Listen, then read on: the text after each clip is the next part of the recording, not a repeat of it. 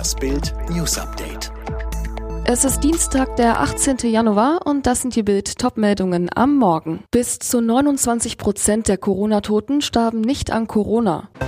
Russland verlegt Truppen nach Belarus. Was dieser Tick über Prinz Andrews Psyche verrät. Viele Verstorbene, die in den offiziellen Statistiken als Corona-Tote gezählt werden, sind nicht an Corona gestorben. Eine Bildumfrage bei den Gesundheitsministerien der Länder ergibt zum Teil deutliche Abweichungen. Besonders hoch war die Anzahl der Verstorbenen, die nicht am Virus starben, aber als Corona-Tote vermeldet wurden, in Sachsen-Anhalt. Seit 1. Dezember 2021 wurden dort 1455 Corona-Tote gemeldet. Davon verstarben 935 wegen der Corona-Erkrankung aber 420 verstarben nicht an Corona. Bei 94 ist die Todesursache unbekannt. Aber all diese Fälle gingen als Corona-Tote in die Statistik ein. Das Robert Koch Institut erklärte auf Bildanfrage nicht, wie viele der 115.337 Verstorbenen, die seit Pandemiebeginn als Corona-Tote gemeldet wurden, tatsächlich an Corona verstorben sind. Das RKI erklärte nur, dass Corona bei einem Großteil dieser Todesfälle die Todesursache sei. Die Lage im Ukraine-Konflikt spitzt sich weiter zu und im Westen wächst die Sorge, dass Russland die Ukraine tatsächlich angreifen könnte. Nun wird bekannt, die Regierung in Moskau verlegt Truppen nach Belarus. Vor Ort wiegelt man ab. Die russischen Streitkräfte sollen im Februar nur gemeinsame Manöver mit den belarussischen Truppen starten, hieß es am Montag von der Minsker Regierung.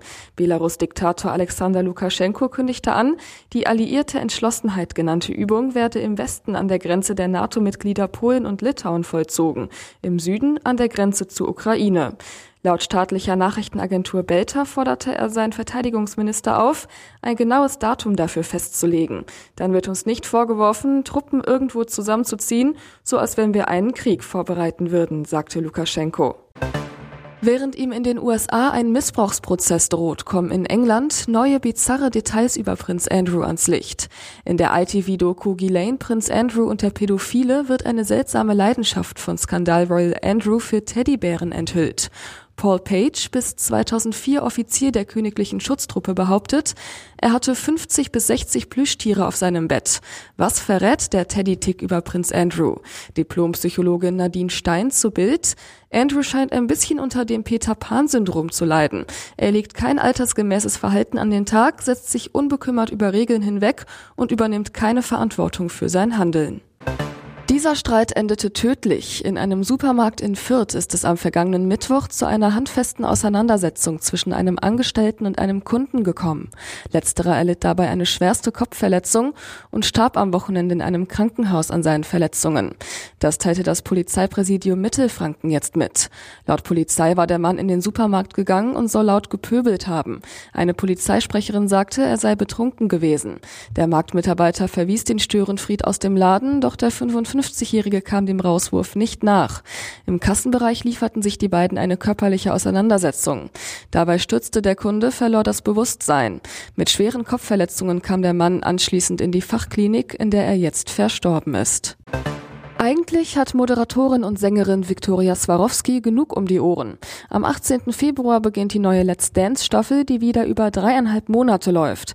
Außerdem hat die 28-Jährige ihre eigene Beauty-Marke gegründet und beim neuen Disney-Animationsfilm Sing 2 eine Synchronrolle übernommen.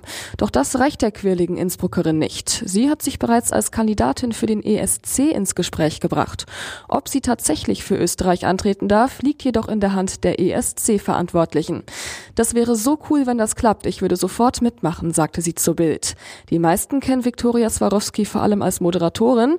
Dabei hat sie bereits als Popsängerin fünf Songs veröffentlicht. Bisher allerdings mit übersichtlichem Erfolg. Ronaldo ist Lewandowski-Fan, Messi offenbar nicht. Bei seiner erneuten Wahl zum FIFA-Weltfußballer des Jahres konnte sich Bayern-Star Robert Lewandowski neben den Stimmen aus Deutschland auch auf die von Superstar Cristiano Ronaldo verlassen. Der Portugiese setzte Levi auf Rang 1 in seiner Liste vor N'Golo Kanté und Jorginho. Lewandowski-Konkurrent Lionel Messi hingegen ließ Lewandowski komplett außen vor.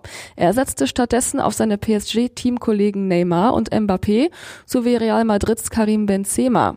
Unterstützung erhielt Bayerns Top-Torjäger sowohl von Bundestrainer Hansi Flick als auch von Bayern-Teamkollege Manuel Neuer. Beide setzten den Starstürmer der Münchner in ihrer Rangliste auf Platz 1. Alle weiteren News und die neuesten Entwicklungen zu den Top-Themen gibt's jetzt und rund um die Uhr online auf Bild.de.